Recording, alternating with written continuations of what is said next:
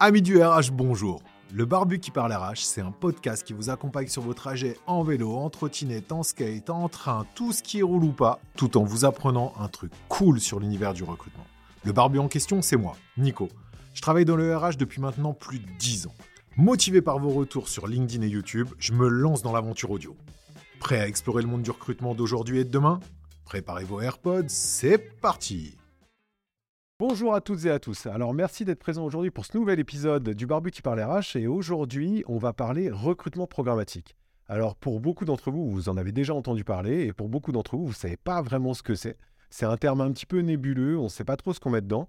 Et pour répondre à, ces questions de savoir qu'est-ce que c'est, comment on s'en sert et en quoi aujourd'hui le recrutement programmatique peut être utile pour les RH et peut, pour ma part je le pense, révolutionner le monde des RH, eh ben, j'ai un invité de marque euh, qui va pouvoir répondre à toutes ces questions et échanger avec moi aujourd'hui. C'est Daniel Moret, le CEO de Golden Bees.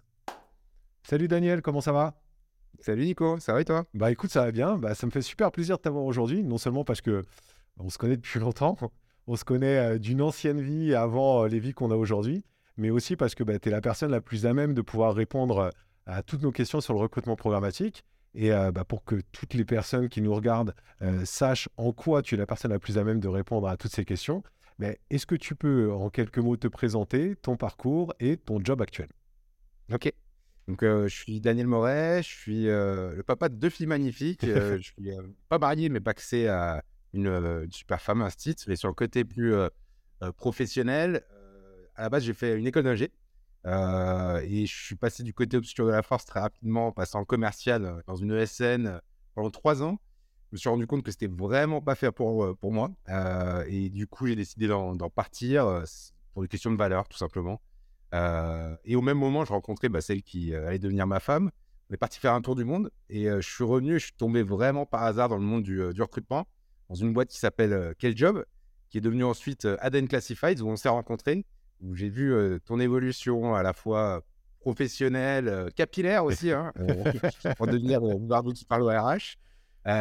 donc différents postes de AE, maintenant on appelle ça AE, à l'époque c'était ingénieur commercial, jusqu'à prendre le management d'une équipe commerciale.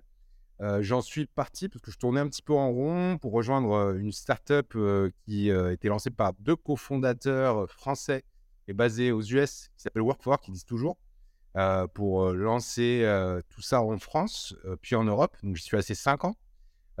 changement de direction, de fond, d'orientation, j'en suis parti. J'avais déménagé également à ce moment-là, bah, pas très loin de chez toi, côté de, de, Bordeaux. et j'ai rejoint Golden Bees il y a maintenant presque cinq ans. J'aurais dû même être au début de l'histoire de Golden Bees aussi. Il se trouve qu'au moment où j'ai déménagé, Jonathan Bordereau, qu'on connaît tous les deux, euh, qui est un des cofondateurs de, Golden Bees, m'avait proposé de lancer également Golden Bees, mais ce pas le bon moment. Euh, en tout cas, je, voilà, je ne me voyais pas porter et, euh, du déménagement personnel et, changement professionnel complet. Donc j'ai pris un peu de temps, neuf mois. C'est toujours cool d'avoir un petit break dans une carrière. Et, John est très fort, il a réussi à me convaincre pour rejoindre Golden Bees en 2018. et du coup, je suis arrivé en tant que DIRCO dans un premier temps. Ensuite, DGA pour prendre bah, la direction depuis maintenant presque neuf mois, au mois de juin, de Golden Bees. Donc aujourd'hui, tu es CEO de Golden Bees. Exactement. Cool. Et donc Golden Bees, pour ceux qui ne savent pas, et on va en parler juste après, c'est pour moi un des pionniers du recrutement programmatique. Et en tous les cas, c'est le leader du recrutement programmatique en France et en Europe. Ou ouais, ça, en France et en Europe? C'est trop cool, mais on voit que tu as eu plusieurs vies et surtout, on voit que tu t'es intéressé très vite euh, aux nouvelles méthodes, aux nouvelles technologies euh, de recrutement, parce que Workforce, à l'époque où tu es parti, alors pour ceux qui ne savent pas, euh, Workforce, on fait juste la petite parenthèse, hein, c'est un outil qui au départ combinait le recrutement sur Facebook en proposant une API pour pouvoir poster les jobs dessus, faire du sponsoring. dessus. Et donc, c'était hyper intéressant. Ça a un peu baissé d'intérêt aujourd'hui parce que Facebook a, a, eu des nouvelles politiques. Mais du coup, tu étais vraiment au fait de toutes ces nouvelles technologies. Et c'est ce qui t'a, ce qui t'a un peu toujours boosté, c'est ce qui t'a motivé. c'est mon côté geek, c'est le côté techno, c'est hyper important. en fait, c'est, tu vois, quand j'ai fait mon école d'ingé, tout ce qui était théorique, enfin, j'adorais. C'est-à-dire que, par contre, j'étais derrière mon ordinateur à coder. C'était moins mon cas, j'avais besoin de parler. Enfin, j'ai toujours besoin de parler. Je parle beaucoup, je préviens les gens.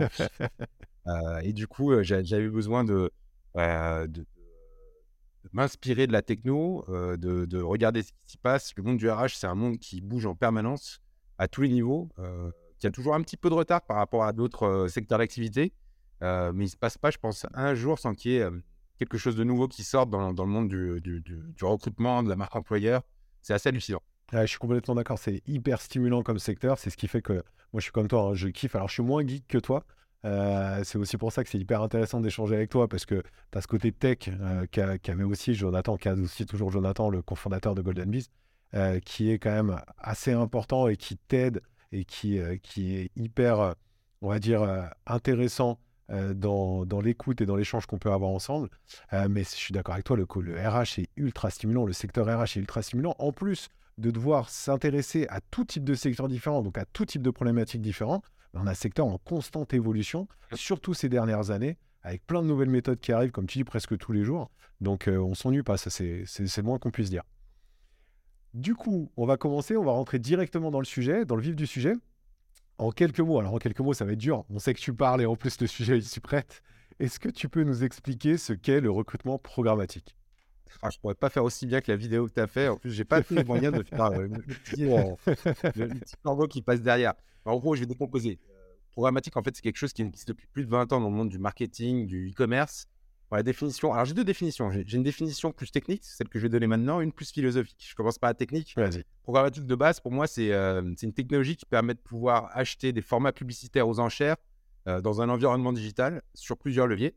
En gros, c'est passer d'une logique de média planning à l'ancienne, c'est-à-dire j'investis dans un média en espérant toucher ma cible, à une logique d'audience planning, c'est clairement le rôle du problématique, c'est toucher une cible au bon moment, au bon endroit. du coup, chez Golden Bee, ce qu'on a fait, c'est qu'on a verticalisé dans le secteur des ressources humaines le programmatique. donc, plus que le programmatique, recrutement, le recrutement programmatique, moi, je préfère plus parler de marketing programmatique RH parce qu'on y mêle à la fois le, recrutement. Donc, en gros, c'est on achète sous format publicitaire, donc au clic à impression ou autre, sur plusieurs leviers, pour trouver le bon candidat et qu'on récolte la candidature, mais on le fait également pour la marque employeur. C'est-à-dire que pour moi, impossible de dissocier les deux, encore plus sur un marché tendu. Donc on va faire, accompagner à la fois nos clients dans, des logiques de sourcing, dans des logiques de communication marque employeur, en utilisant cette techno-là. Donc on va être présent sur du desktop, du mobile, du DOH, sur le web, dans les agrégateurs, sur les réseaux sociaux, sur la TV, on en parlait juste avant, sur la radio, bref, partout partout où on peut acheter d'un point de vue, ce que je disais, publicitaire. pas tout le temps en temps réel, parce qu'on pense toujours que, le, que, que programmatique c'est RTB, donc Real Time Bidding, c'est pas toujours le cas. mais en gros, ce qu'il faut comprendre, c'est un mix de techno, de data et d'humain. Et du coup, ma réponse plus philosophique, pour moi, philosophique quoi programmatique RH, c'est accepter que le combo data, techno et humain sera toujours plus efficace que juste le combo humain juste l'humain. Donc pour toi, c'est un exhausteur de ce que peut faire l'humain avec justement tout ce qui est données et algorithmique et donc euh, techno euh, pour pouvoir justement essayer de trouver et de toucher les meilleurs profils. Ah bah, c'est clairement ça. C'est de se dire que euh, un algo est sans faille, contrairement à l'humain. en gros, si, tu veux avoir le bon ciblage, la bonne mesure, le bon pilotage, la bonne optimisation, bah, tout seul en tant qu'humain, tu as beau être le meilleur en termes de process, tu pourras jamais être aussi bon que la mise en place d'algo, la, la, mise en place de techno, avoir la bonne data segmentée. Donc, nous, on parle de RH, c'est-à-dire la data de, personnes.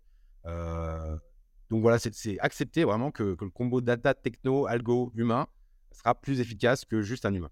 Alors, pour, pour, euh, pour être un petit peu plus euh, vulgarisant, parce que tu as donné plein de, plein de mots, plein de termes qui, étaient, qui, sont, qui, sont, qui sont les bons, hein, qui sont hyper intéressants, pour être un peu plus vulgarisant, déjà, on a fait toute une vidéo qui explique en détail ce que c'est que le recrutement programmatique.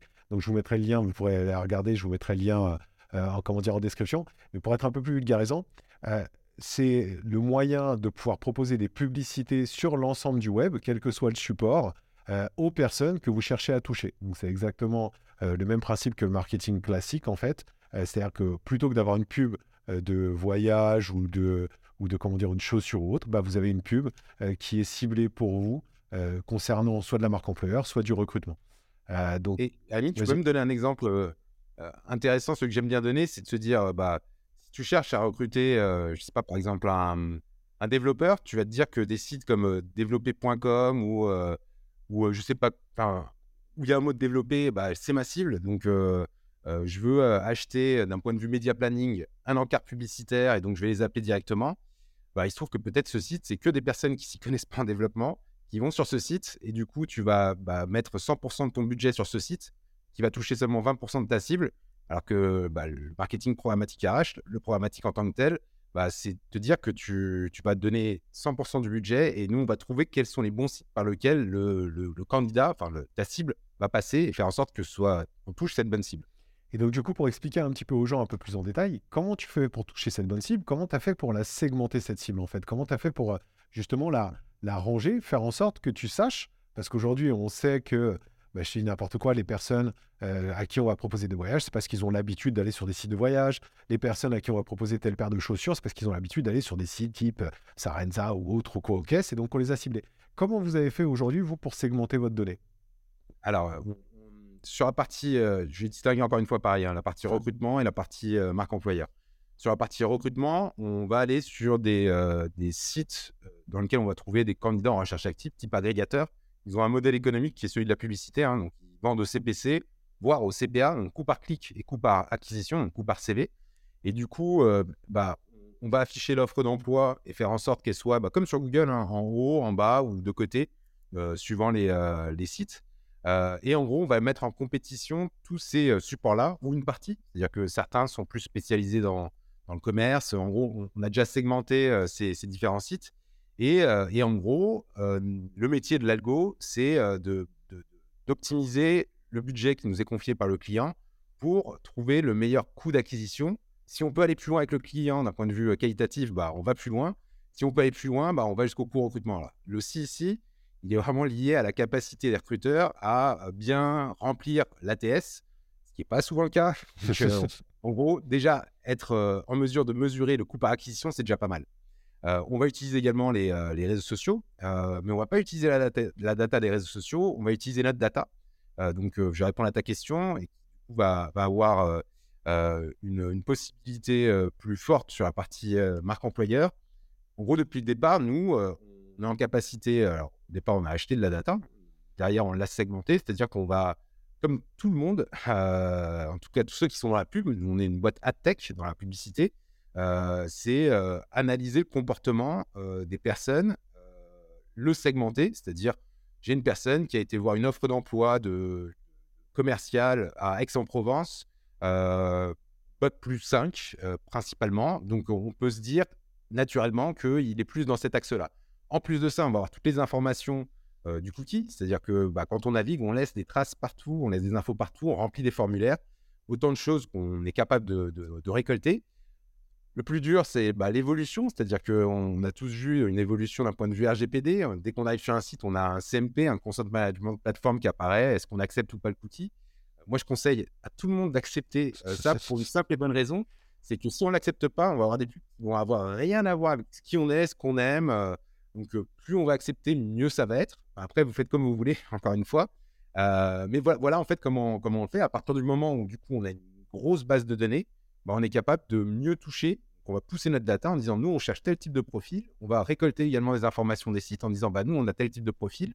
Ça va être un système d'enchères. Et si on remporte l'enchère, on va faire en sorte d'afficher au bon format, au bon endroit, bah, le, format qu'on veut pousser. Donc ça peut être la bannière, ça peut être de la vidéo, ça peut être de, l'audio, ça peut être tout type de format, on est capable de l'adresser. Trop cool. Et donc en gros, là, où je te rejoins, c'est que n'hésitez pas à laisser vos données. Arrêtez de, arrêtez de vous faire de la rétention. En France, j'en parlais avec des personnes justement qui développent des CMP.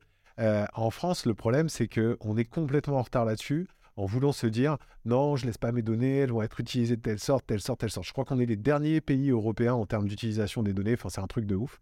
Mais en fait, rendez-vous compte que de toute façon, vos données, elles existent et de toute façon, elles sont utilisées. Euh, que ce soit sur vos cartes bleues, que ce soit sur l'ensemble de ce que vous laissez euh, sur des, sur des, comment dire, sur des actions, on va dire, relativement classiques. Et donc, si jamais vous laissez vos données de manière relativement libre sur le web, eh ben, comme ce que dit Daniel, vous aurez des publicités, vous aurez des choses qui seront plus adaptées à votre profil. Et c'est quand même vachement plus intéressant d'avoir des publicités qui sont adaptées à votre profil plutôt que d'avoir des choses qui ne correspondent pas. Déjà qu'une publicité, c'est pas forcément toujours cool. Alors si en plus elle ne vous correspond pas, bah, c'est encore moins cool. Donc n'hésitez pas à laisser, à laisser vos données. Et après, il y a un point important, hein, c'est aujourd'hui, si on a accès à Internet gratuitement, c'est quand même grâce à la publicité. Ah. Pas que RH, hein, mais vraiment au sens large. C'est-à-dire que ce, ce monde de la publicité a cette vertu de pouvoir donner accès à tout le Ah. monde à Internet sans qu'on paye un prix exorbitant. On voit parfois, on arrive sur des sites où on nous dit «Eh, t'acceptes la publicité ou tu veux payer?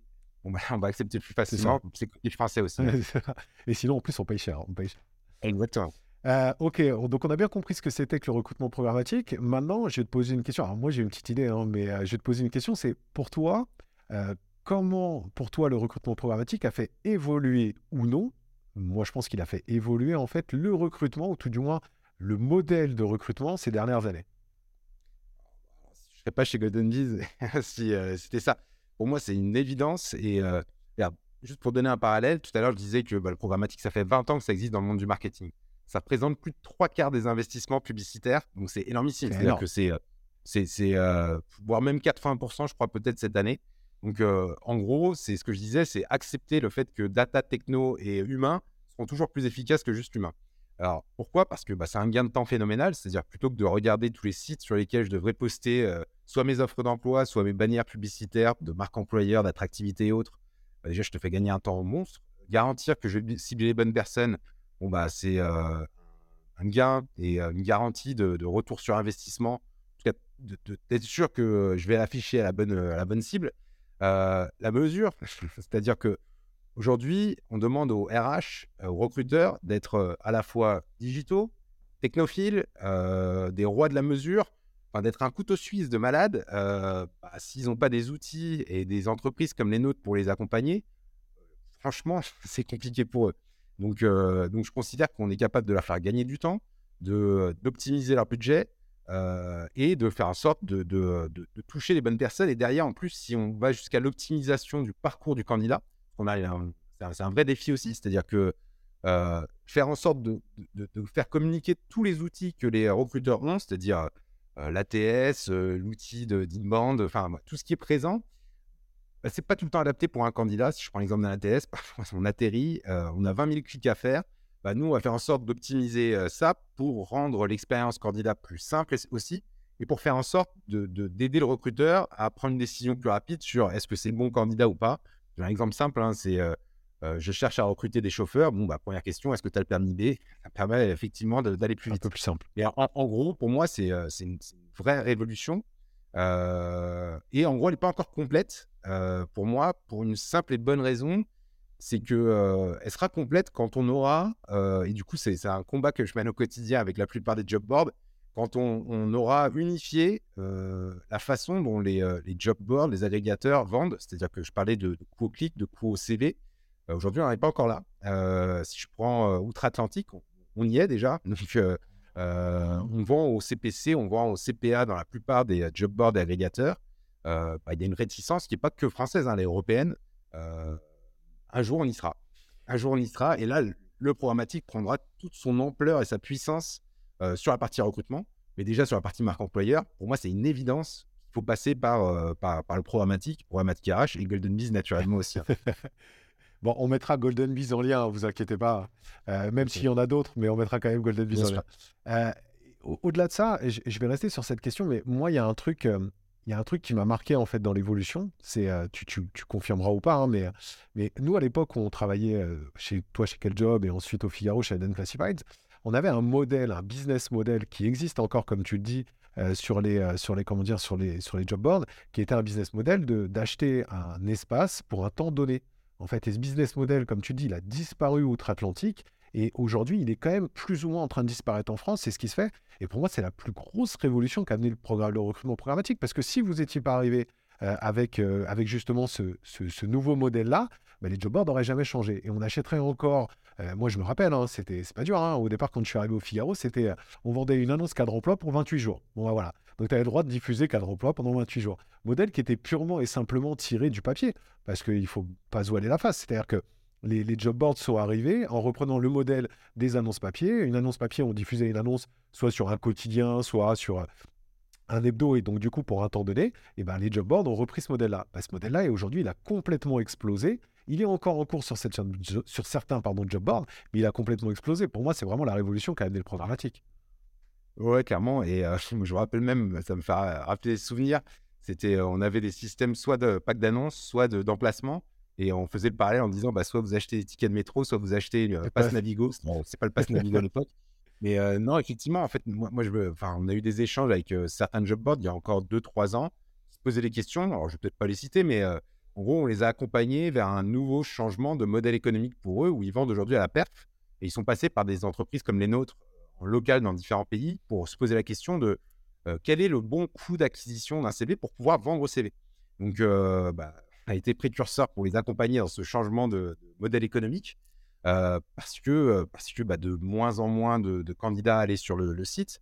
Et je pense qu'on va voir émerger des, euh, des sites qui vont être, enfin des job boards qui vont être dans un modèle freemium pour, pour, des, pour des clients. Et ça va se développer de plus en plus. le modèle du coût au clic, bah, il faut qu'il soit dynamique, il faut qu'il soit bon. Donc, c'est pas si évident. Enfin, c'est pas en claquant des doigts qu'on passe d'un modèle de pack d'annonce à un modèle du coût au clic dynamique. Par contre, accompagner sur un modèle au coût au CV, ça c'est complètement faisable et c'est ce qu'on prône. Et donc, on a beaucoup d'échanges avec des, job boards, pas que en France. Hein, tout à l'heure, on parlait de es leader en Europe aussi, mais dans différents pays. où, aujourd'hui, en fait, c'est pour répondre à un besoin principal pour moi, c'est celui du client final. C'est-à-dire que c'est le client final qui a raison. Et si aujourd'hui, il a des statistiques qui sont différentes chez un job board, chez un autre, c'est-à-dire qu'il y en a un qui va communiquer sur, sur des CV alors que c'est que des clics sur annonce, d'autres qui va communiquer sur des, des, clics, sur postuler, alors que c'est le clic uniquement pour voir l'annonce. Enfin, en gros, c'est complètement hétérogène et au moins avoir même source de mesure pour bah, prendre des décisions. C'est ce que permet aujourd'hui bah, le programmatique, en tout cas la façon dont nous on l'a construit technologiquement. Pour moi, c'est vraiment la révolution. Hein. Clairement, c'est la révolution. Ça a révolutionné le monde du recrutement, hein, clairement. Parce que du coup, ce modèle qui est arrivé il y a 7 ans, 8 ans maintenant, ça fait quoi 8 ans Golden Bees? 8, ans, euh, ça fait 8 ans Golden Bees. Là, ça fait commence à faire maintenant 2 ou 3 ans que tous les job boards se mettent à changer leur business model. Hein. Ceux qui s'y mettent pas, c'est les petits parce qu'ils peuvent pas forcément le faire, c'est un peu compliqué pour eux. Mais tous les gros, en fait, se sont mis à, changer leur modèle. Je vais te poser une autre question. C'est euh, pour toi aujourd'hui, et, encore une fois, je pense que tu as déjà, commencé à y répondre, mais pour toi aujourd'hui, en quoi le programmatique et là, j'irais peut-être plus sur le côté marketing programmatique, donc plus sur le côté marque employeur, à mon avis. En, quoi, pour toi, ça peut être une bonne réponse à l'attention du marché? Aujourd'hui, euh, sur les deux dernières années post-Covid, le constat qu'on a fait, c'est. Euh, on a beaucoup de sources d'acquisition si on prend que la, partie euh, candidat actif, c'est-à-dire job board agrégateur, de façon unilatérale. en gros, on a divisé par trois, voire par quatre, le nombre de candidats par annonce. Donc c'est violent. Ah, c'est violent. Donc euh, déjà, déjà qu'il y a deux ou trois ans, euh, beaucoup de clients disaient bah, j'ai pas assez de, CV. Alors là, c'est plus que, plus que jamais. Donc, euh, une des manières que les personnes ont, enfin, que les entreprises ont pour se distinguer, c'est bah, pousser leurs valeurs, pousser leur marque employeur. Il y a même un nouvel mode, la marque recruteur. mais en gros, c'est être en capacité de, dire pourquoi il faut nous rejoindre, faire parler euh, les ambassadeurs, donc euh, travailler l'ambassadorat. Euh, c'est de, les accompagner sur les bonnes réponses à, avoir. Ils se posent beaucoup de questions et c'est normal. Hein. c'est-à-dire, ils se disent que c'est que chez eux, c'est-à-dire l'herbe est plus verte ailleurs. A été, c'est que c'est pas complètement le cas, mais en gros, il y a besoin de se distinguer. Et, et en gros, à partir du moment où l'employé value proposition a bien été posé, qu'on sait ce qu'on doit raconter, et en plus, il faut pas mentir. C'est-à-dire que il euh, faut être sûr que ce qu'on va dire à l'extérieur se passe vraiment à l'intérieur parce qu'il n'y a rien de pire que le bad buzz. À partir du moment où tout ça est prêt, euh, on peut imaginer euh, bah, comment on va toucher avec tous les formats dont j'ai pu parler, hein, que ce soit audio, vidéo, suivant les profils qu'on souhaite toucher. Et derrière, bah, on active des boutons, on mesure, on arrête et on est en capacité de pouvoir pousser tout ça pour se distinguer avec tout ce dont je viens de parler, c'est-à-dire les formats, les personnes en interne, euh, en fait, plein de choses dont on parle depuis 5 ans. Euh, la marque employeur, 10 ans. 10 ans, la marque employeur. Voilà, 10 ans. Euh, mais là, c'est juste se dire, bah, on active, on appuie sur le bouton et on y va parce que, parce que si, à force d'attendre, bah, il ne se passe rien. Donc là, il y, a vraiment besoin de, se dire qu'on bascule peut-être plus de budget sur la marque employeur que sur son signe parce qu'il faut se distinguer pour réussir à, à attirer. Et, en plus, il y a un truc que je trouve hyper intéressant dans le modèle que, vous avez, c'est que non seulement vous jouez sur la marque employeur, sur des supports qui sont pertinents et qui sont bien ciblés en fonction de ce qu'on veut diffuser comme typologie de contenu, mais aussi et surtout, on va toucher une cible qu'on ne peut pas forcément toucher ailleurs. Parce que c'est ça aussi qu'il faut savoir. C'est-à-dire que pour ma part, ça sera la, question d'après, mais on ne va pas venir tout de suite. Pour ma part, les job boards aujourd'hui sont encore, encore clairement utiles parce qu'on sait que les personnes en recherche d'emploi, les personnes qui recherchent de l'emploi aujourd'hui, à plus de 80% vont se renseigner sur les job boards, vont essayer de répondre à des offres d'emploi sur les job boards. Mais ça, c'est une petite partie du potentiel qu'il y a.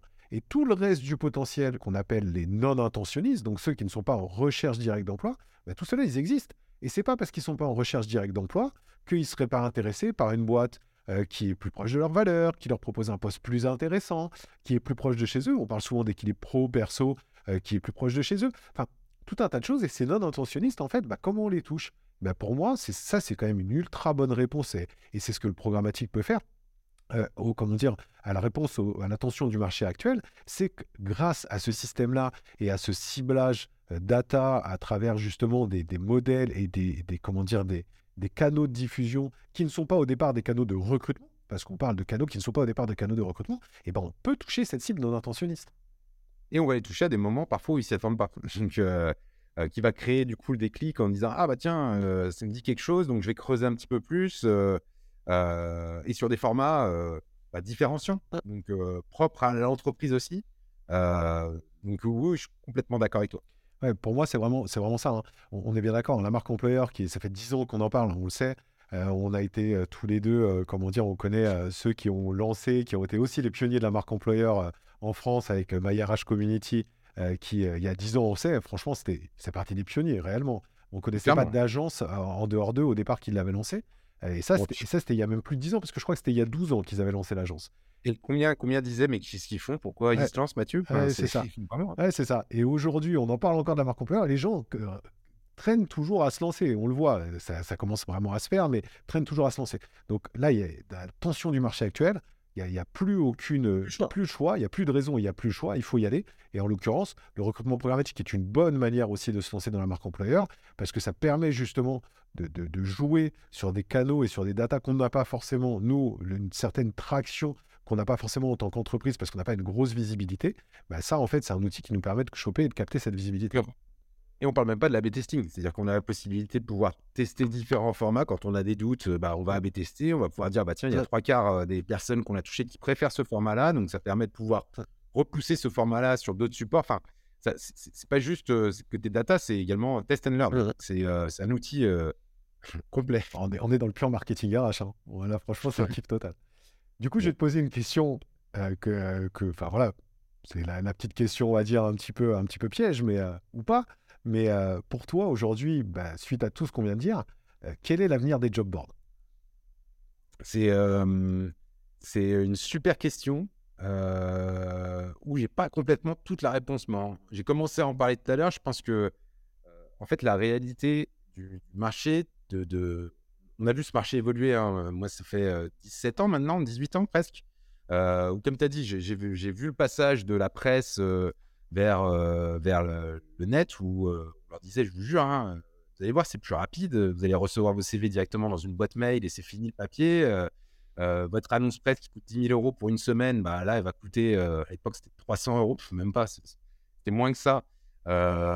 et, du coup, D'autres sont arrivés avec des modèles économiques différents. On a vu euh, l'émergence de LinkedIn, euh, avant même Facebook, euh, avec des Indeed qui sont arrivés, qui ont révolutionné quand même ce marché du recrutement. Donc, on a deux mastodons, Indeed et LinkedIn, américains en plus. Il faudrait faire quelque chose de costaud pour, France, où on a des choses à faire, même en, propre en pays. Et après, c'est vrai que c'est différent d'un pays à l'autre. C'est-à-dire qu'on a certains pays où ces deux-là font pas si mal que ça.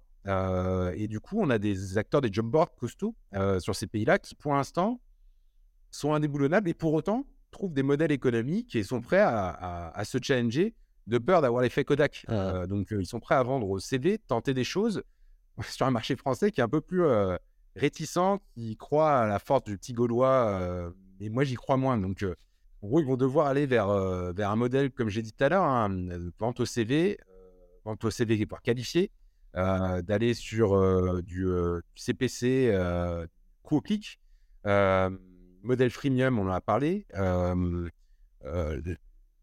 On va avoir un marché qui va se concentrer pour moi. C'est-à-dire que là où on avait il y a 5-10 ans un jump board qui sortait tous les jours, bah, on va en avoir moins. Ça me fait sourire parce qu'il y a eu un salon HR Technology il n'y a pas longtemps et j'ai croisé Dan Gaze, qu'on connaît tous les deux, donc qui, qui a open sourcing. Et à un moment donné, il échangeait avec, avec une startup qui était présente. Alors, je me souviens plus c'est laquelle, je ne vais pas la citer, mais qui, qui lui pitchait un petit peu ce qu'il faisait. Et, et donc, j'étais avec lui. Et il fait, mais en fait, tu as un job board. il fait, oui, mais pas tout à fait. Et il fait, bon chance, je lui dis pas. et du coup, bah, je, ouais, je suis d'accord avec lui. C'est compliqué aujourd'hui. C'est-à-dire qu'aujourd'hui, ça joue encore sur l'audience. demain, ça sera plus possible.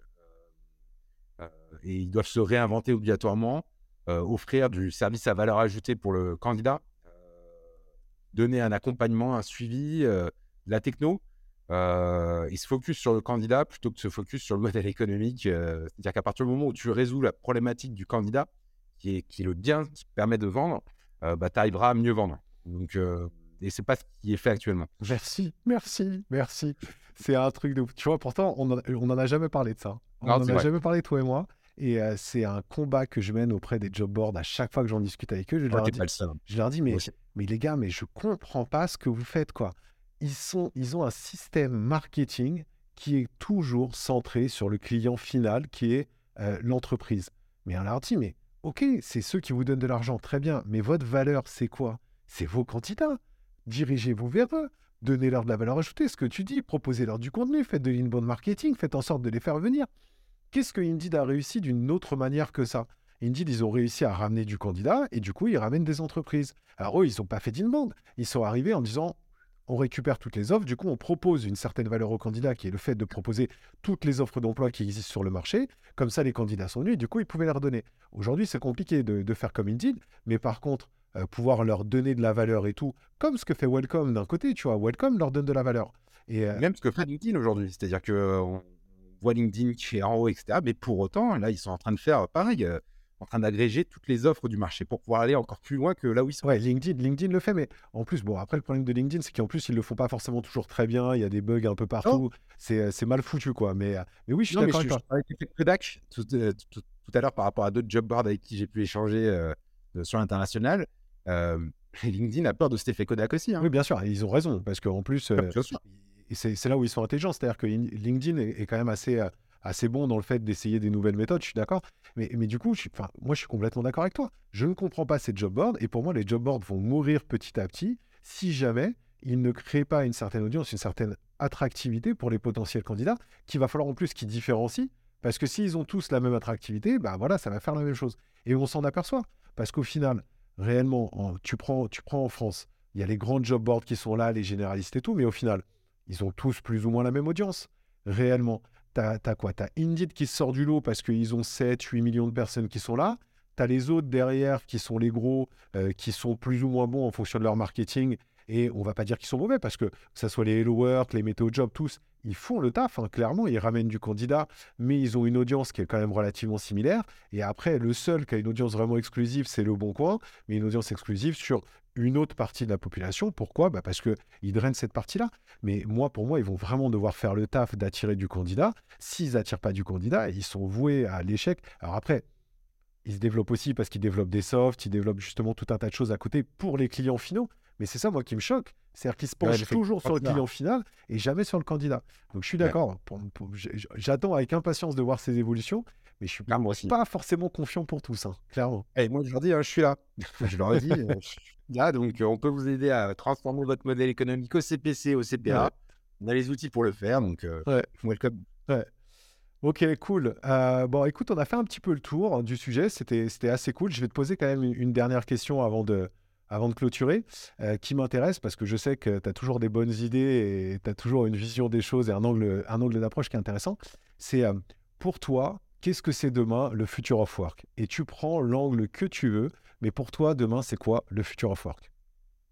Euh, bah, Je vais prendre l'angle candidat, on en parlait juste avant. Euh, en fait, pour moi, il y a des choses qui sont évidentes qu'on a subies par rapport au Covid, le côté euh, télétravail. Enfin, c'est des redites, je pense que tout le monde en parle, mais, mais tout le monde ne l'applique pas, obligatoirement. Mais parmi les. Enfin, on le voit, nous, en fait, on, scanne également les, offres d'emploi. C'est-à-dire qu'on vient enrichir également les offres d'emploi avec des flux et dans, dans, dans les infos qu'on va renseigner, ça va être le salaire qui est important et qui devient primordial même sur certaines plateformes, il faut qu'il soit présent. Ça va être le type de, type de, de, contrat, donc le côté distanciel, télétravail, voire remote, est un prérequis pour certaines populations, voire même pour tout le monde. Le côté digitalisation, automatisation, ça en fait partie, c'est-à-dire qu'il faut équiper ces candidats, quel que soit leur poste, hein, d'outils qui leur permettent de pouvoir bah, travailler à distance, de se sentir à l'aise, de leur donner des, outils au quotidien qui, qui, leur permettent de gagner du temps et tout ce qui est tâches répétitives, de ne pas être présent. Je pense que je, vais, je vais jeter un gros pavé dans la mare. C'est l'année de l'IA. pour ceux qui n'ont pas entendu parler, mais je le pense vraiment. C'est-à-dire que moi, j'ai un site que je regarde tous les jours, ça s'appelle Futurpedia. Je ne sais pas si tu connais. Non, je ne connais pas Futurpedia en plus. Alors, je te recommande d'y aller. C'est une petite pépite qui référence, en fait, qui donne la possibilité, en fait, à n'importe quelle boîte qui est liée à l'IA de référencer son projet ou son site internet.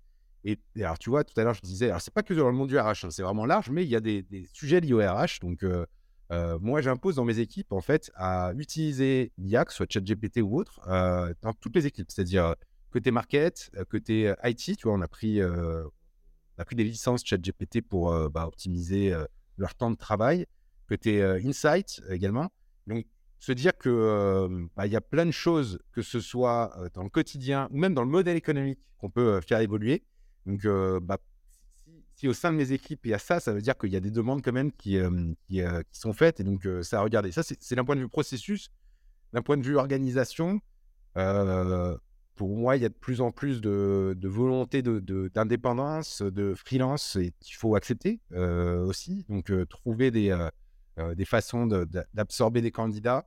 J'avais lu, il faudrait que je le retrouve et que je te l'envoie. Je ne sais pas si je te l'avais envoyé. C'était une personne qui disait stop au CDI, mettons en place un PDI, projet à durée indéterminée. Je trouvais que c'était juste génial. en gros, d'accepter le fait qu'on on a des candidats qui vont venir dans notre boîte pour un projet donné et qui, à la fin de ce projet, bah, s'y retrouvera plus parce qu'il est arrivé à la fin de ce projet-là et qui partira. Donc, euh, en gros, c'est euh, euh, en tant que patron, que recruteur, DRH, avoir cette résilience de se dire, bah, au final, il est venu pour un PDI et c'était très bien. Donc, donc il y, a cette partie-là. Et après, de façon plus large, je vais prêcher pour ma paroisse. moi, je suis persuadé que, que avoir des algos, de, de l'IA, au centre de, de, tout euh, pour la mesure, pour l'optimisation. Euh, donc, si je prends la partie recrutement et marque employeur, euh, ce que je dis, on est à, peine, je pense, à 30% de ce qu'on devrait être sur le marché européen des Français. Bah, le jour où je serai à plus de 50, bah, je serai très content, pas que pour le business, hein, pour mes clients finaux, parce qu'ils seront en mesure de pouvoir comparer, de pouvoir voir lequel est le plus performant et de pouvoir arriver à voir, cliquer sur un bouton, dire bah, j'ai recruté tant de personnes, ça m'a coûté tant, telles plateformes sont les meilleures. et en plus de donner la visibilité à ces mêmes plateformes, c'est-à-dire à ces job boards, agrégateurs, tenez, en toute transparence, je vous dis si vous êtes bon ou pas bon. Et si vous n'êtes pas bon, bah, trouvez des solutions. Donc, donc voilà pour moi le future of work. Alors, je pourrais continuer, hein, tu le sais, on, pourrait passer des soirées ensemble. mais je, je me limiterai à ça. Cool. Mais en tous les cas, c'est une bonne vision. Et puis j'aime bien ce côté. Euh, ce côté. Alors j'ai bien aimé deux choses. Bah, tu, tu, connais mon appétence pour l'IA. Hein. C'est maintenant, c'est plus, c'est plus un secret pour personne. Hein. Euh, voilà, nous, nous c'est notre délire, c'est notre marotte. C'est euh, là-dessus qu'on se lance aussi. qu'on a lancé le nouveau projet Hawk. Donc du coup, c'est pour nous super intéressant et c'est pour nous un, outil extraordinaire au service, au service des recruteurs et, des RH en général.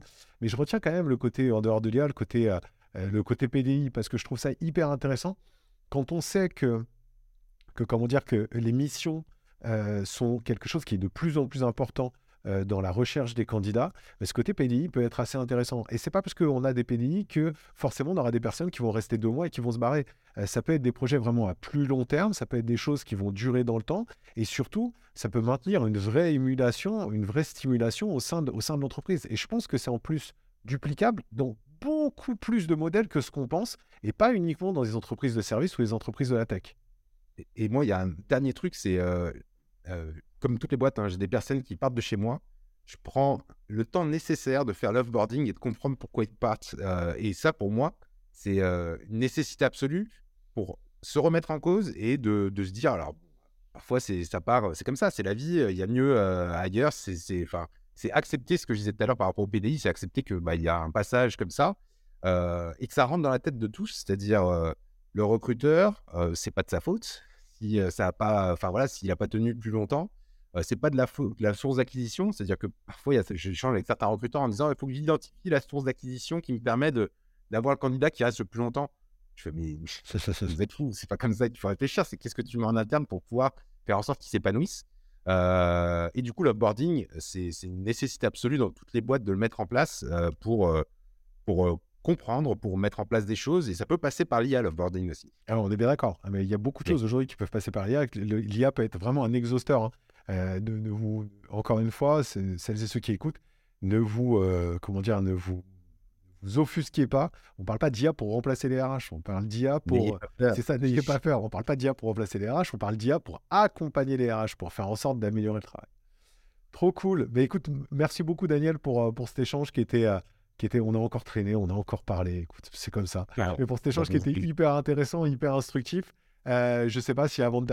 déjà, sachez qu'on vous donnera, je vous mettrai tous les liens en commentaire, en descriptif euh, de tous les sites dont on a parlé. Je vous mettrai le lien de Golden Bees, euh, le profil de Daniel si vous voulez aller le voir, ce dont il a parlé que je vais aussi aller voir Futurpedia. Enfin bon, toutes ces choses-là, je vous mettrai tout en descriptif. Est-ce que tu veux dire quelque chose avant qu'on se quitte? Non, mais c'est c'est un plaisir d'échanger avec toi. On aurait dû le faire plus en présentiel, euh, moi et toi, parce qu'on n'est pas si loin que, que ça. Et, et non, je, souhaite juste que ce monde du recrutement continue à évoluer de la façon dont il, dont il évolue. moi, je suis fier de ton intégrité. Et je suis fier de l'amitié qu'on continue à avoir ensemble. C'est gentil. Bah, c'est un, joli mot de la fin, ça me touche. Merci beaucoup, c'est très cool. bon, merci à toutes celles et ceux qui sont restés jusqu'au bout. Merci à toi, Dani. On se retrouve, euh, on se retrouve nous très vite. Et euh, pour, euh, pour ceux qui écoutent le podcast, on se retrouve pour un nouvel épisode d'ici quelques jours. Merci beaucoup. À très vite. Salut. Merci à tous les survivants qui sont restés jusqu'au bout. C'était le Barbu qui parle RH, le podcast sur le recrutement d'aujourd'hui et de demain. Vous pouvez me retrouver sur LinkedIn, Nicolas Pazetti, aka le barbu qui parle RH. Si vous avez kiffé, la meilleure façon de nous soutenir, c'est de laisser un super avis 5 étoiles sur votre plateforme d'écoute. À très vite pour un nouvel épisode.